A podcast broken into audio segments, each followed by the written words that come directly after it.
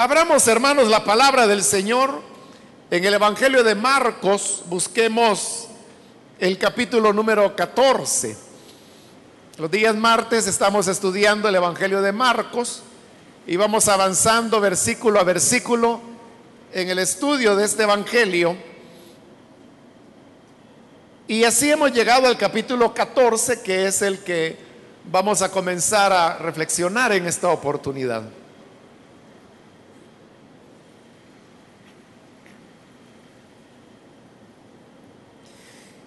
Dice el Evangelio de Marcos capítulo 14, versículo número 1 en adelante. Faltaban solo dos días para la Pascua y para la fiesta de los panes sin levadura.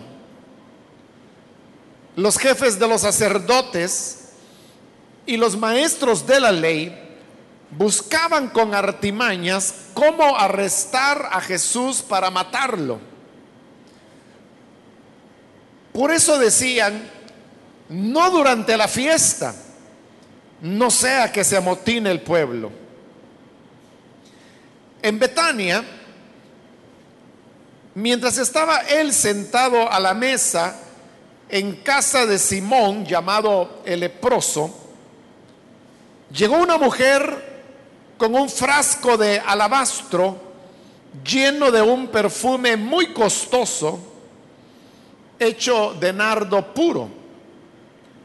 Rompió el frasco y derramó el perfume sobre la cabeza de Jesús. Algunos de los presentes comentaban indignados, ¿para qué este desperdicio de perfume?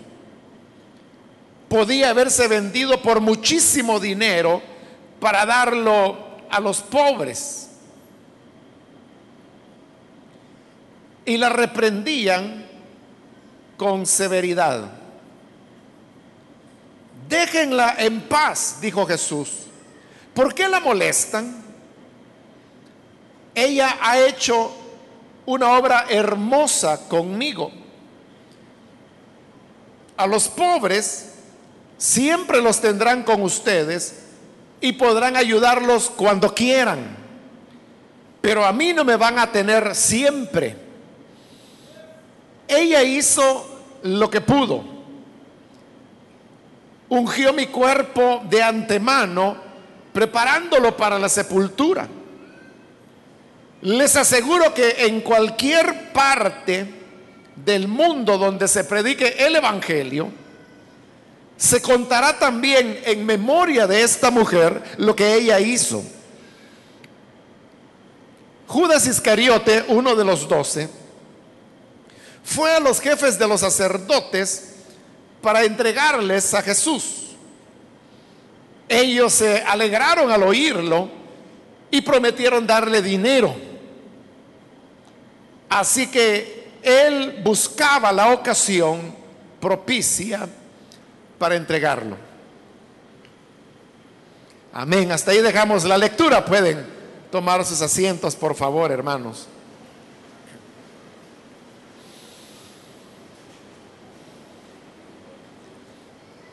Hermanos, a partir de este capítulo 14 del Evangelio de Marcos, iniciamos lo que es el relato de lo que se conoce como la semana, bueno, no la semana, porque la semana de la pasión comienza con la entrada a Jerusalén, la cual pues ya estudiamos anteriormente. Lo que comienza en este capítulo 14 es la pasión propiamente dicha. Porque en este capítulo 14 es donde se nos va a relatar la captura del Señor Jesús que habrá de desembocar al día siguiente con la crucifixión, muerte y sepultura del Salvador. Pero para introducirnos en estos sufrimientos que el Señor habrá de vivir, tenemos estos, este relato, bueno, realmente son tres relatos los que hemos leído en estos primeros 11 versículos del capítulo 14. El primer relato es el de los planes de los jefes de los sacerdotes para poder capturar al Señor y darle muerte. El segundo relato es el de la mujer que unge al Señor Jesús con el perfume, lo cual es criticado por otros de los que estaban ahí presentes. Y finalmente el tercer relato es como Judas llega donde eh, los fariseos y las autoridades judías, donde los sacerdotes, para ofrecerles, entregarles al Señor Jesús y a cambio de eso, ellos se comprometen a darle dinero. Aunque son tres relatos, aquí tenemos, hermanos, un ejemplo de la manera tan fina como el Evangelio de Marcos redacta eh, los relatos en donde uno es como la apertura para el siguiente, el siguiente da la apertura para el tercero, pero cada uno de ellos se necesitan mutuamente porque el conjunto de los tres relatos es el que da la información panorámica de lo que está ocurriendo. Y solo podríamos entender la, magnitud o el fondo de cada uno de los tres relatos si uno tiene en cuenta el panorama general. Usted puede tomar cada uno de los tres relatos de manera individual y usted lo va a entender. Pero de lo que estoy hablando es de comprender eh, el fondo de la enseñanza que los tres relatos tienen y que por eso Marcos los une en una sola continuidad, en un solo párrafo, que es el que acabamos de leer en este momento. Los tres relatos forman una, una especie de, de sándwich es la idea pues que mejor se me ocurre para poder comprender. Usted sabe que un sándwich está formado por una tajada de pan, luego en medio lleva el jamón y luego hay otra tajada de pan. Entonces, el relato, el primero de ellos que es el de los sacerdotes planeando la muerte del Señor, vendría a ser como una tajada de pan. Y el tercer relato, que es Judas traicionando a Jesús, vendría a ser como la, otra tajada. Pero entre las dos tajadas de pan se encuentra el relato principal, que es el de la mujer que unge al Señor con el perfume. Como le dije, para entender todo el panorama, hay que tener en cuenta los tres relatos. Entonces vea cómo hay una, un complemento entre el primer relato y el tercero. Hay relaciones porque si son las dos tajadas de pan, pues el pan tiene que parecerse al pan, ¿no? O sea, una tajada de pan tiene que parecerse a la otra tajada de pan. Entonces, para que resulte eh, este relato en la estructura que le estoy hablando, que yo le he puesto el ejemplo del sándwich para poder facilitar mejor la, comprensión de cómo está estructurado el relato. Pero de una manera técnica a esta estructuración se le llama un quiasmo. Como es una palabra rara, ¿verdad? Y es muy difícil explicar verbalmente qué es un quiasmo. Se, explica más fácilmente con un diagrama, pero yo no tengo en este momento la oportunidad o los recursos para poder mostrarle el diagrama. Entonces mejor recurro a la figura del sándwich para que lo podamos entender. Pero esto, como le digo, implica que tiene que haber una relación entre el primero y el tercer relato. Y esta relación es la que va a justificar el segundo relato, que es el que va de por medio, como que si fuera el jamón del sándwich. Entonces la primera tarea es que debemos descubrir si hay relaciones entre el primer relato, que son los primeros dos versículos del capítulo, y el tercer relato, que son los últimos dos versículos que leímos, el 10 y el 11. Y descubrimos que sí hay relación, hay similitudes. Los personajes son diferentes, porque en el primero son los jefes de los sacerdotes, en el segundo es Judas, pero hay elementos de relación. El primero de ellos es que los dos están conspirando contra el Señor Jesús. En otras palabras, los dos se han convertido en enemigos del Señor. En el caso de los jefes de los sacerdotes, ese rechazo y repudio hacia el Señor Jesús es uno de los, de los temas que encontramos a lo largo de todo el Evangelio de Marcos. En el capítulo 2 es donde hallamos la primera mención de rechazo de parte de las autoridades hacia el Señor Jesús. Ese rechazo ha ido aumentando en la medida que hemos ido avanzando en el estudio del Evangelio. Y la parte culmen o, o más intensa de ese rechazo es la que se ha producido en el ministerio del Señor en Jerusalén, que es lo que estuvimos estudiando en las últimas semanas. Esto significa que los sacerdotes, de ser observadores del Señor, de sus hechos y de sus enseñanzas, poco a poco se han ido convirtiendo en enemigos de Él, al punto que como lo dice el final del versículo 1, que ellos querían arrestar a Jesús para matarlo. Es decir, ellos ya tienen la decisión tomada de matarlo. Lo único que como ya quedan, y así lo dice el inicio del versículo 1, dos días para la Pascua, ellos no querían capturarlo durante la fiesta de la Pascua, porque era la época y la fecha cuando más peregrinos venían a Jerusalén. Eran miles de peregrinos.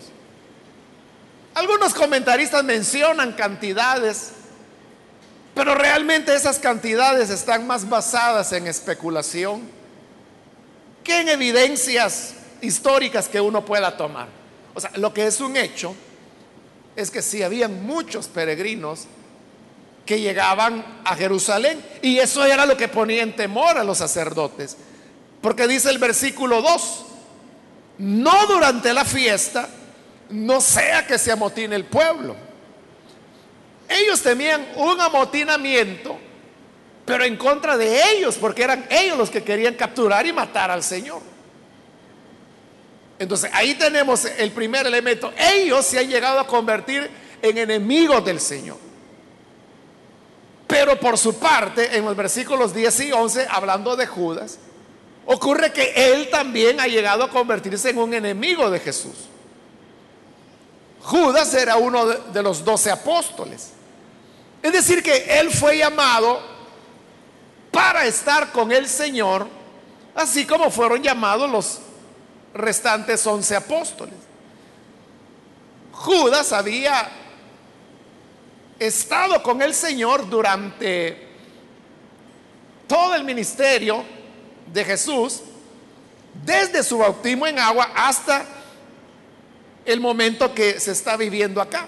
Entonces, Judas había tenido todas esas experiencias. Pero en ese caminar del tiempo, que más o menos fueron como tres años, tres años y medio, los discípulos fueron teniendo una serie de experiencias con Jesús a través de las cuales lo fueron conociendo. Y al irle conociendo, la fe que ellos tenían que Jesús era el Cristo se fue fortaleciendo. Con sus debilidades, con sus flaquezas, pero cada vez ellos estaban más convencidos que Jesús era el Cristo. Por alguna razón, en el caso de Judas no fue así, sino que fue lo inverso, fue como paralelo, así como fue creciendo el odio de los sacerdotes contra el Señor Jesús, también algo ocurrió en el corazón de Judas que le fue desarrollando una enemistad y luego un rechazo hacia el maestro al punto que ahora él también se ha llegado a convertir, al igual que los jefes de los sacerdotes, en un enemigo del Señor Jesús. El hecho es que Judas se ha convertido en enemigo del Señor. vea, los dos, los del relato de los primeros dos versículos y Judas que aparece en los versículos 10 y 11, son enemigos del Señor. El otro elemento que los relaciona es que los dos están buscando algo. En el caso de los jefes de los sacerdotes, el versículo 1 dice, los jefes de los sacerdotes y los maestros de la ley buscaban, por eso yo le decía, los dos están buscando algo. En el caso de los sacerdotes y los maestros de la ley dice, buscaban con artimañas cómo arrestar a Jesús para matarlo. El primer grupo está buscando cómo arrestar al Señor para matarlo. Y en el caso de Judas, dice el versículo 11, que los sacerdotes se alegraron al oírlo y prometieron darle dinero.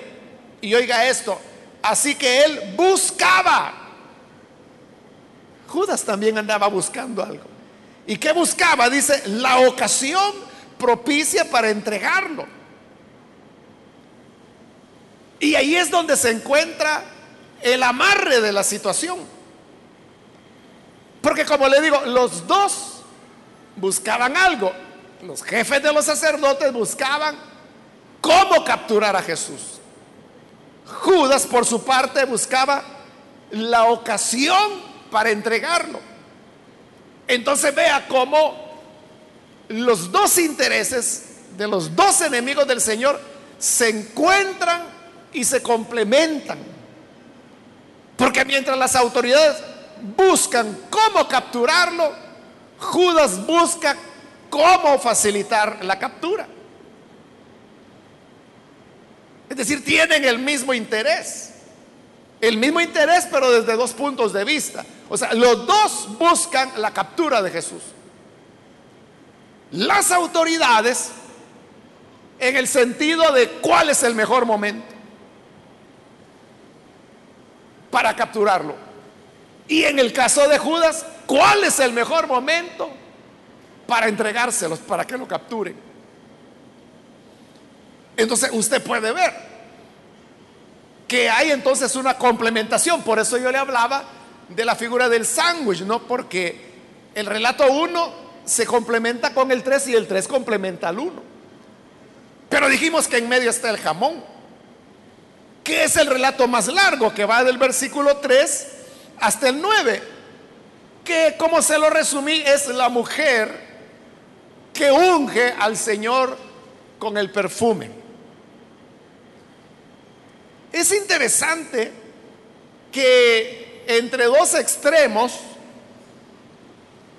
de odio y rechazo hacia el Señor, en medio del sándwich lo que encontramos es un relato de profundo amor y lealtad y fe en el Señor. El mismo Señor lo dijo en el versículo 6, cuando dice, déjenla en paz, dijo Jesús. ¿Por qué la molestan? Ella ha hecho una obra hermosa conmigo. Por eso le digo, fue una obra no solo de amor, no solo de fe, no solo de lealtad, sino que Jesús dijo una obra hermosa, es decir, tenía belleza. La palabra que se utiliza en el original es la palabra calos. Calos es una palabra de múltiples sentidos, como hay palabras de múltiples sentidos en todos los idiomas. Calos se puede traducir como bueno, bonito, hermoso, como ha sido traducido acá, bondadoso, lindo, agradable. Todas esas son maneras como se puede traducir la palabra calos. Y por eso no debe extrañarnos que la reina Valera lo traduce como buena. Una buena acción. Y en cambio, la NBI lo traduce como una obra hermosa. En el versículo 6, la Reina Valera dice, buena obra me ha hecho. La NBI dice, ha hecho una obra hermosa conmigo. Que no se puede traducir buena, hermosa y de otras muchas maneras que ya le mencioné, pero la idea es que es algo precioso, algo agradable lo que ella ha hecho. Entonces vea cómo existe un hilo que une los tres relatos. Y es que en medio de la enemistad, el odio y el deseo de querer deshacerse de Jesús, hay un relato hermoso de una obra que hace una mujer, que ya le dije, es una obra de amor, de lealtad, de fe, que ella tiene de apego hacia el Señor Jesús. Y por eso yo le decía, era necesario ver los tres relatos para entonces entender el panorama, porque entonces uno comienza a descubrir que hay mensajes que uno no podría descubrir si toma el relato de los sacerdotes aparte, el de la mujer aparte y el de Judas aparte, separando lo que el Evangelio unió. Es cuando lo unimos, cuando vemos el, el contexto, lo que yo le estoy mencionando en este momento. Y hay otros mensajes que no están escritos, pero que la simple observación nos, puede hacerlos notar. Y es, por ejemplo, que los que están en los extremos, o sea, los enemigos de Jesús, son hombres. Y quien le ofrece lealtad, amor y una obra hermosa, es una mujer. Y lo interesante es que no se menciona el nombre de la mujer. El versículo 3 dice, en Betania, mientras estaba él sentado a la mesa en casa de Simón, llamado el leproso, llegó una mujer.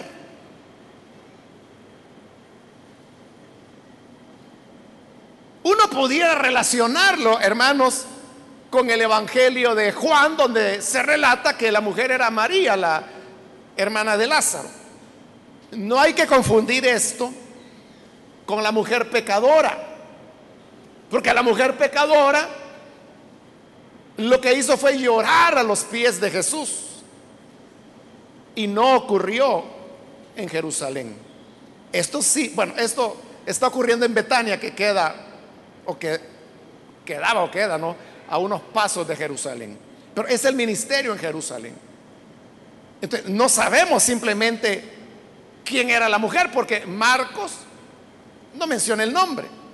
Pero ese es el punto. Que como no menciona el nombre, entonces significa que simplemente se trata de una mujer.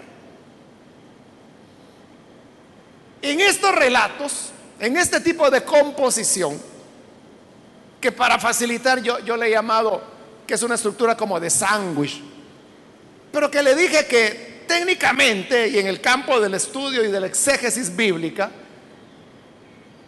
a esto se le llama una construcción quiástica del relato.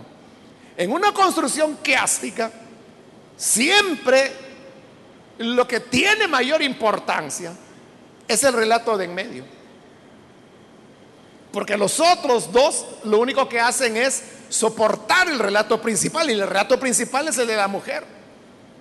Entonces sucede que el Evangelio está colocando a los hombres como enemigos de Jesús y a la mujer como la única que entendió lo que Jesús había anunciado en las tres predicciones que él ha hecho y que ya vimos en su momento de su muerte y de su resurrección. Y no es, hermano, que yo quiera decir con eso que todos los hombres son enemigos de Jesús y que todas las mujeres son amigas del Señor. O sea, no es así, ¿verdad? Pero lo que estoy diciendo es que esta construcción le está dando la importancia a la mujer, lo cual culturalmente era inaceptable en la época de Jesús, como en buena medida también es inaceptable para nuestra cultura, donde creemos culturalmente que la mujer tiene como una posición secundaria y que el hombre es más que la mujer. Eso es lo que culturalmente desde niños se nos inculca. Y aún dentro de las iglesias. Pero estamos viendo que el Evangelio lo que hace es lo inverso le da el valor a una mujer. No se nos dice el nombre porque el nombre no es importante, lo importante es que es mujer. Eso es lo que quiere resaltar el Evangelio. Así que por eso, bienaventuradas las mujeres, ¿no? Que tienen el favor del Señor. El hombre también, pero si se arrepiente. Veamos ahora el relato central, dice el versículo 3, que esto ocurrió en Betania. En Betania, de acuerdo al Evangelio de Juan, era donde vivía Lázaro y sus hermanas, que era como el hogar de Jesús. Sin embargo, hoy vemos que, aunque Jesús está en Betania, no está en casa de Lázaro, sino que dice que está en casa de Simón, llamado el leproso. Dice, mientras él estaba sentado a la mesa en casa de Simón. En el original lo que dice es mientras él estaba recostado a la mesa, porque ellos habían adoptado la costumbre griega de hacía varios siglos atrás, de que para comer se recostaban. Eso es lo que dice el original, que mientras estaba el Señor recostado a la mesa en casa de Simón llamado el leproso. Esta, hermanos, es la única ocasión en el Evangelio que se nos menciona a este hombre Simón el leproso. No sabemos de él más que lo que ahí se dice. Y eso hace que surjan varias preguntas, porque si dice que él se llamaba Simón, pero le llamaban el leproso, entonces la primera pregunta que surge es, ¿significa que este hombre era leproso? Pues uno pensaría que sí, ¿verdad? Porque si le llamaban el leproso, no era, hermanos, algo que gratuitamente le hubieran puesto solo por jugar. Entonces, si el hombre era leproso, o había sido leproso, como otros piensan, y que había sido curado, pero que le había quedado el, apodo, el sobrenombre de, de leproso. Bueno, en cualquiera de las dos cosas, este Simón era una persona que era marginada socialmente, marginada religiosamente, porque la ley de Moisés establecía que quien adquiría lepra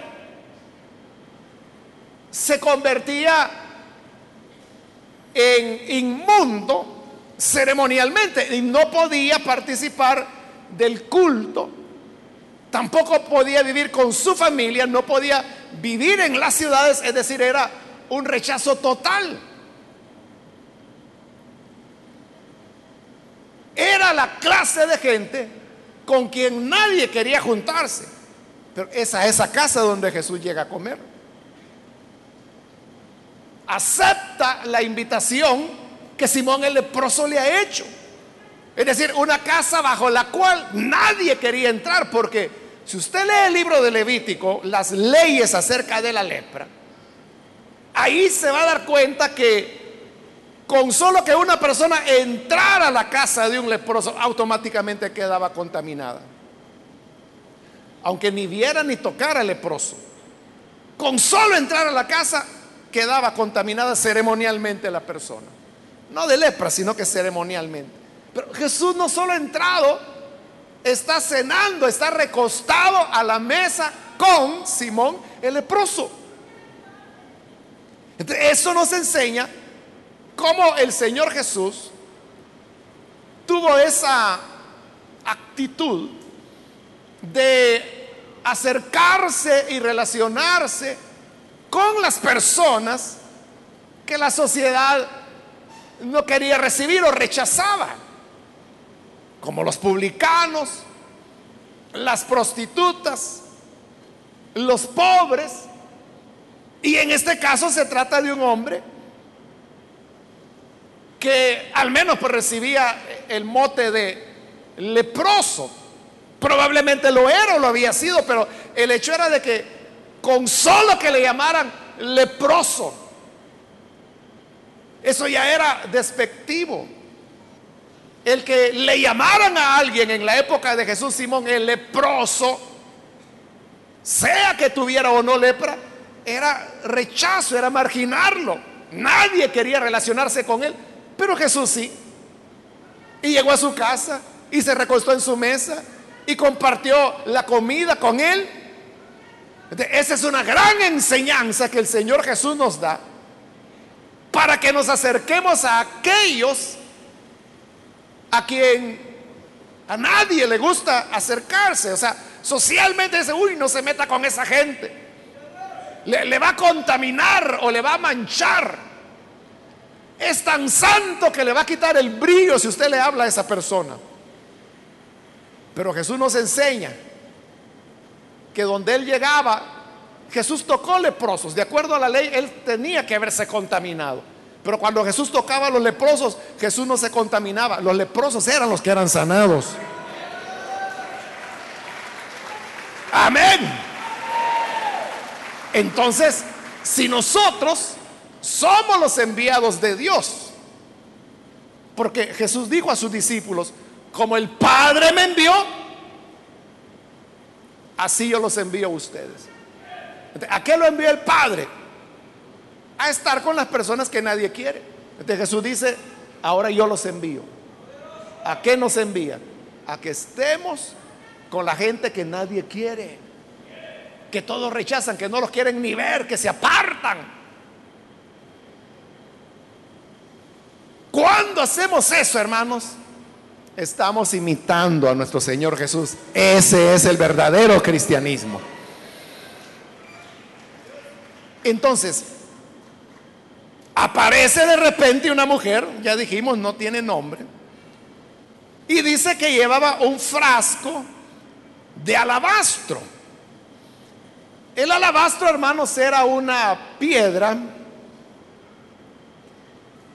que con lo, más parecido a lo que nosotros conocemos sería el mármol.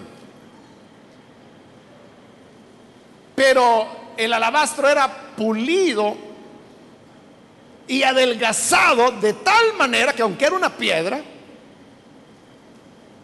lo pulían y lo adelgazaban tanto que estos depósitos de alabastro, que eran más o menos así de este tamaño, tenían un cuello largo, a veces eran, no le voy a decir transparentes porque eso ya sería como un vidrio, ¿no? Pero por lo menos eran translúcidos, se podía ver la luz del otro lado de ellos. Imagínense la fineza cómo labraban esa piedra, o sea, la adelgazaban con mucho cuidado porque era muy fácil de romper, como fácil de romper es el vidrio, ¿no? Solo que en ese caso no era vidrio, era piedra.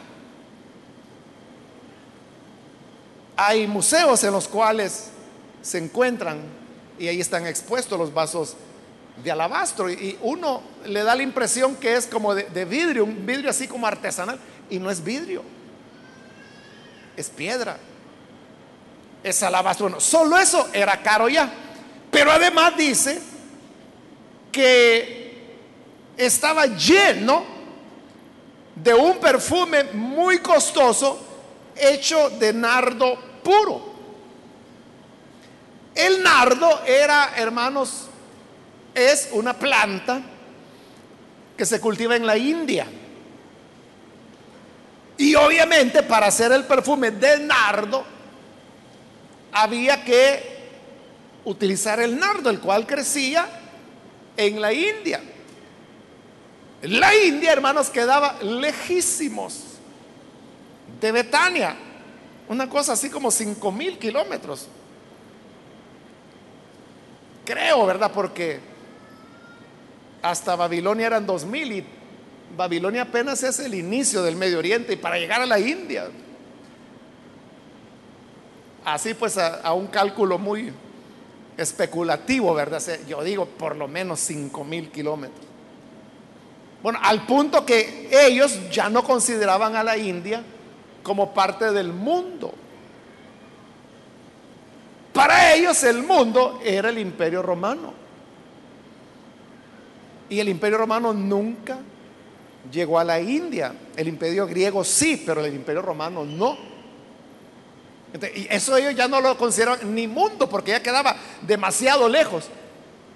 imagine usted cuánto costaba importar el perfume de nardo desde la India. Por eso dice que era muy costoso. Pero vean la, liberalidad de la mujer. Dice la parte final del versículo 3. Ella rompió el frasco y derramó el perfume sobre la cabeza de Jesús.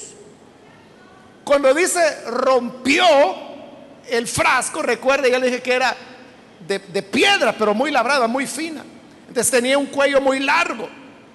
Lo que se acostumbraba normalmente es que se le quitaba el tapón, que normalmente era hecho de tela. Quitaban el tapón, tomaban un poquito de perfume, así como hoy en día, ¿verdad? La gente no necesita bañarse en perfume, aunque algunos lo hacen. Pero no es necesario. Así era, era tomar un poquito, volverla a tapar. Y el perfume lo utilizaban para lo que se usa el perfume hoy en día, con la diferencia que ellos, los orientales, el perfume se lo colocaban en el pelo la mujer lo que hizo es que rompió el cuello, ese cuello alargado y que era el más delgado del frasco, lo rompió, lo cual implicaba que ella no estaba pensando volver a tapar y quedarse con un poquito. Y luego dice que lo derramó sobre la cabeza de Jesús, es decir, que se lo dio todo. De cuando la mujer hace eso, dice el versículo 4, algunos de los presentes comentaban indignados. Siempre hay gente no invitada que se indigna por cosas en las cuales no tienen nada que ver. Aquí no se nos dice, hermanos, quiénes eran los que comentaban indignados. El Evangelio de Juan revela que por lo menos uno de los indignados era Judas. Y fue el que habló, según el Evangelio de Juan. Pero aquí no se menciona nombre. Y es más, no se singulariza, sino que se dice en plural, algunos de los presentes comentaban indignados. ¿Para qué? Este desperdicio de perfume. podía haberse vendido por muchísimo dinero. En el original dice 300 denarios. Para darlo a los pobres. Y la reprendían con severidad. Le decían, mujer, ¿por qué hiciste eso? ¿Por qué ese despilfarro? 300 denarios, hermanos, más o menos era lo que un trabajador podía ganar en un año de trabajo. Imagínese que usted trabajara todo un año y lo único que va a comprar con todo lo que gana en el año es un bote de perfume. Está caro de verdad. Eso le recriminaban a ella. Vieron, qué barbaridad, porque era bastante dinero. Bastante dinero que estaba derramando en la cabeza del Señor. Y para colmo había roto el frasco de alabastro que solo él, como ya le dije, valía una buena cantidad de dinero. O sea, todo lo dio la mujer. Entonces lo vieron como un desperdicio. Y algunos comenzaron a decir, en lugar de botar el dinero así como lo acabas de hacer, este dinero se pudo haber dado a los pobres y haber ayudado a tanta gente necesitada que no tiene ni qué comer. Y eso era cierto. Había mucha gente sin comer. Pero ¿por qué ellos están hablando de los pobres? Porque era lo que Jesús había enseñado. En el Evangelio de Juan dice que del fondo que Jesús recibía, y otra vez, los evangelios dicen que eran mujeres quienes sostenían el ministerio de Jesús, es decir, le daban ofrendas. Jesús recibía el dinero, pero se lo daba a Judas porque él era el tesorero. Y Judas de ahí tenía que comprar el alimento y todo lo que necesitaba, no el Señor, sino que él, pero los doce apóstoles también. Y las personas que les acompañaban. Entonces, de vez en cuando, o con alguna frecuencia, Jesús pedía que del dinero que les habían dado, que repartieran una parte a los pobres. Era Jesús el que les había enseñado tener compasión, ayudar a los pobres. Entonces ellos agarran la enseñanza de Jesús y le dicen, mujer ingrata, grosera, ¿cómo es que desperdicias tanto dinero? Con esto pudimos haber ayudado a tanto niño que no tiene ni para media taza de leche. Parecía muy noble, ¿verdad? Porque hay gente, hermano, que es así, es así de, de crítica. O sea, normalmente las personas que tienen poco que hacer se dedican a criticar. A mí no me parece esto. Yo no estoy de acuerdo con tal cosa.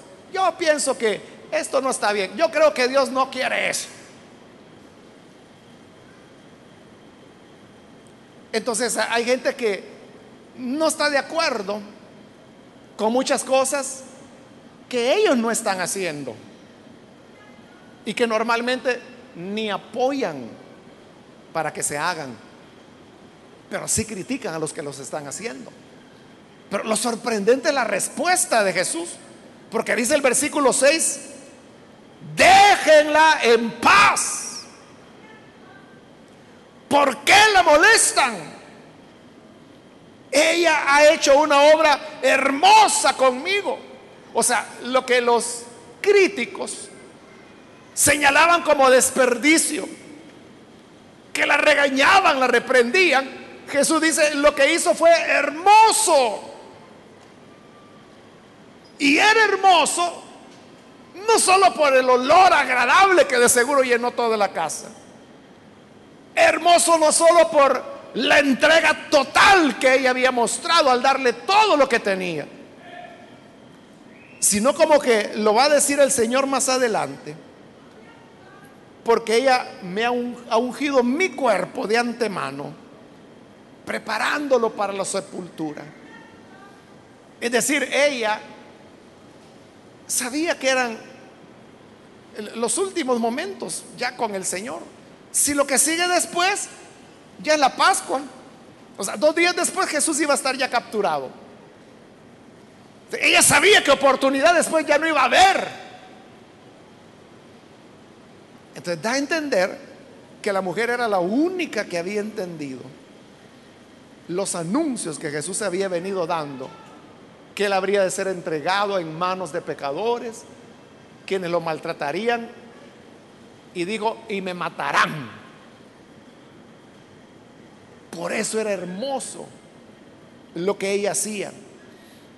Y les aclara el argumento, porque dice en el 7, a los pobres siempre los tendrán con ustedes y podrán ayudarlos cuando quieran, pero a mí no me van a tener siempre.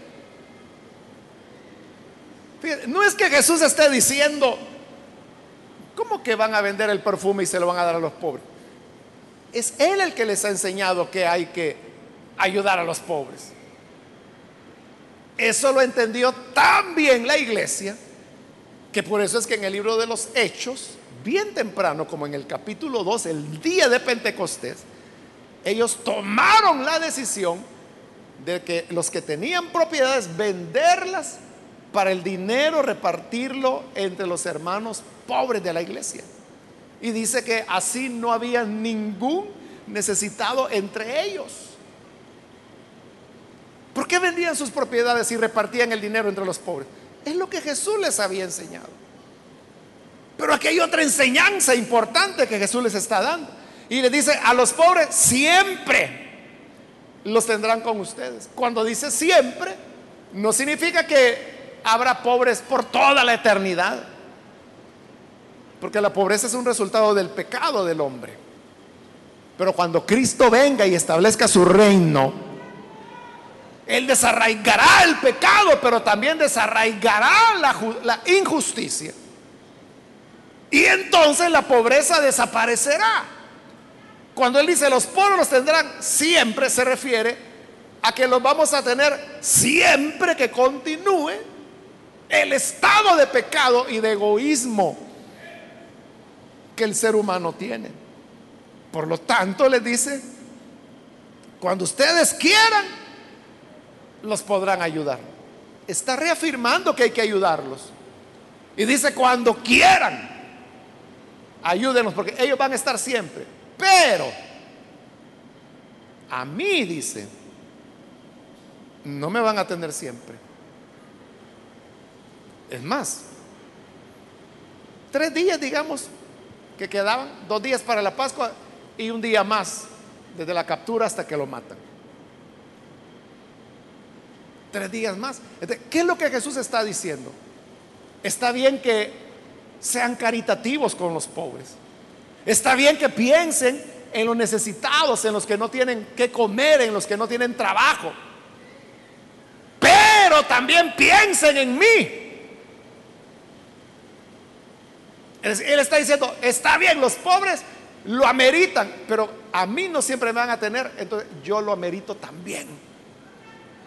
¿De cuál es la enseñanza que Jesús nos da ahí con eso? Es que hay que ayudar a las personas, obviamente, pero también tenemos que darle lo que Él se merece. Le digo esto porque como le dije, hay, mucha gente que tiene pocas cosas que hacer y por lo tanto le sobra tiempo para criticar. Y entonces critican todo. Entonces dicen, bueno, ¿y para qué compraron instrumentos? ¿Y para qué tanto micrófono que no basta con uno? ¿Cuánto habrán gastado en eso? ¿Y para qué tanto parlante? ¿Y para qué tanta luz? Porque una vez por ahí un hermanito enojado por, porque dice que mucha luz tenemos acá. Le digo, hay gente pues que en algo tiene que ocuparse, se ocupan en criticar. Y, si alguien dice, bueno, ¿cuánto costó el equipo musical? Yo no sé, pero ha, de costar algo, ¿verdad? alguien puede decir, ¿por qué no vendemos el equipo musical? Y el dinero lo repartimos entre los pobres. ¿Acaso no es eso lo que Jesús quiere? ¿Acaso no es eso más cristiano? La respuesta es no. No. No, porque Jesús dijo, los pobres ahí estarán siempre, ayúdenlos cuando quieran, pero a mí denme también lo que yo merezco. Y, los instrumentos no, no son de los músicos, no son para ellos. La iglesia los compra, pero no se los llevan a la casa, aquí quedan. Cuando necesitan ensayar, aquí vienen a ensayar. Entonces, ¿para qué se usan? ¿Para qué se compran? Para alabar y para adorar al Señor.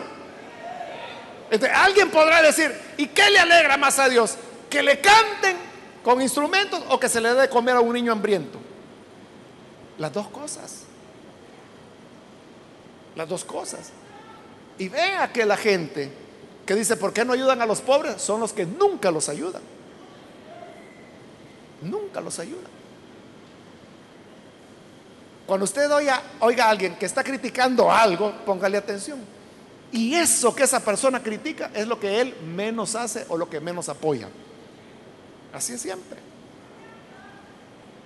Así es siempre.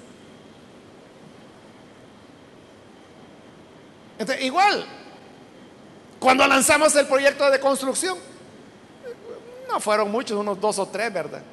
Que dijeron, ¿y por qué vamos a gastar tanto si aquí estamos bien donde estamos? ¿Por qué mejor todo ese dinero no ayudar a niños y todo eso? Porque Jesús dijo, déjenla, es para mí, es para mí. Y como dijo Salomón, el templo que ha de construir ha de ser grande porque grande es el Señor nuestro Dios. Amén, hermanos.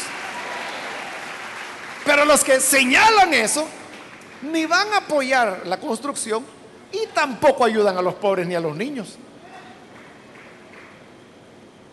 Cuando van a sacar el DUI y le pregunta, Señor, ¿cuál es su profesión? Crítico, dice. Esa es su ocupación y oficio. Y eso hacía la gente que estaba ahí. Entonces Jesús dijo, déjenla. Y oiga qué tremendo. Versículo 9. Les aseguro que en cualquier parte del mundo donde se predique el Evangelio, se contará también en memoria de esta mujer lo que ella hizo. ¿Quiénes eran los críticos? Ya dijimos, ni sabemos porque ni sus nombres se nos dicen. Pero de esta mujer, dijo, en cualquier parte del mundo donde se predique el Evangelio, se contará también lo que ella hizo en memoria de ella. Y hoy aquí estamos en El Salvador predicando el Evangelio y en memoria de la mujer estamos contando lo que la mujer hizo. Amén. Se cumplió la palabra del Señor. Ahora quiero terminar, hermanos, con un versículo que me salté y me lo salté a propósito.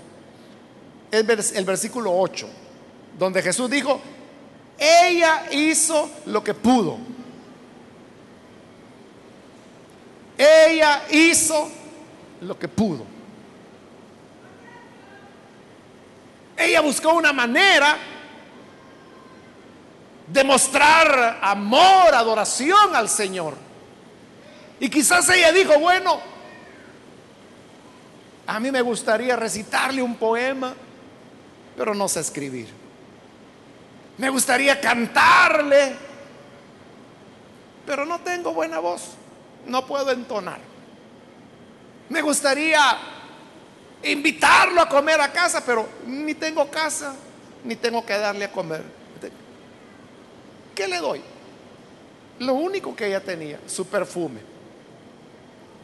Entonces dijo Jesús, ella hizo lo que pudo. Y esto nos recuerda al otro relato que vimos hace unas semanas atrás de la viuda. ¿Se recuerda la viuda allá en el templo que echaba su limosna en el arca de las ofrendas, en el cofre? Cuando Jesús vio lo que la viuda había dado, que era una cantidad de centavitos, Jesús dijo, esta mujer dio que más que todo lo demás, porque de lo que tenía lo dio todo, todo su sustento. Entonces, ¿qué es lo que la viuda había hecho? Lo que pudo. ¿Qué es lo que ella podía?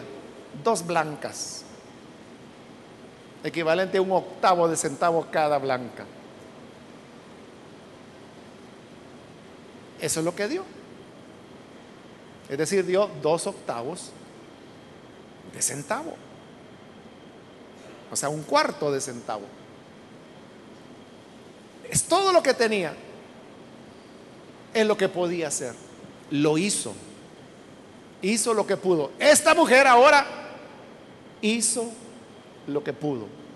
Lo cual significa que Dios, hermanos, no espera de nosotros que hagamos cosas tremendas o que escapan a nuestras posibilidades.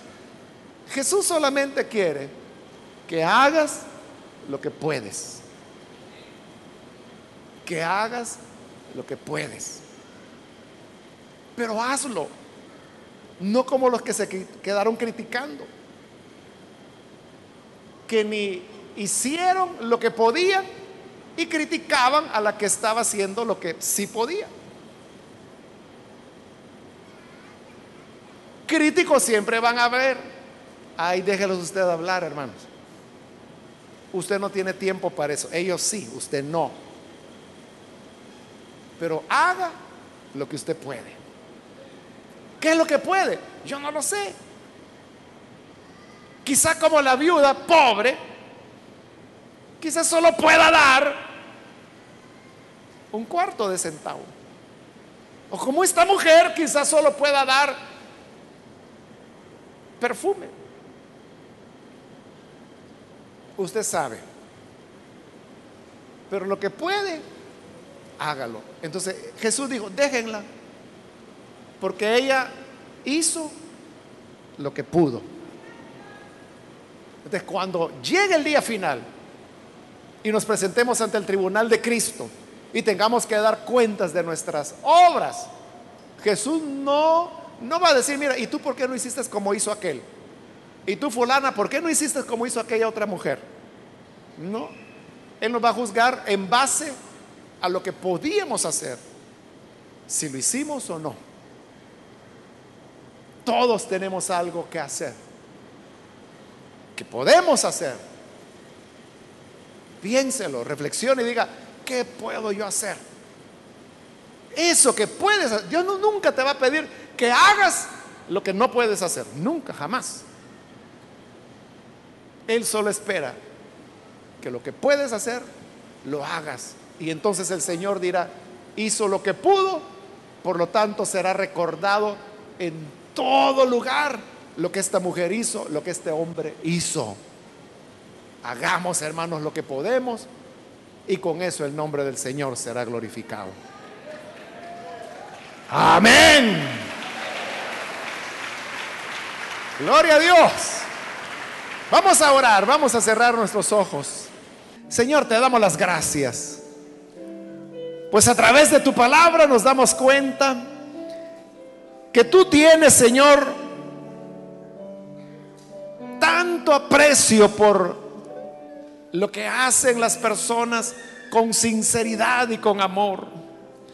Y así como jamás se olvidó esta mujer que hizo lo que pudo, tampoco se olvidará el amor y la fe que muestran aquellos que haciendo lo que pueden te honran. Ayúdanos para que nosotros seamos de ese grupo que hace lo que tú esperas de nosotros, Señor. Líbranos de ser de los enemigos y que podamos seguir el ejemplo de esta mujer de entrega, de renunciación y de profundo amor por ti. Que de igual manera nosotros te amemos y te sirvamos y sirvamos a nuestro prójimo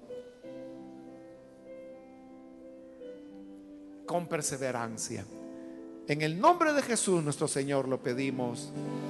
Amén.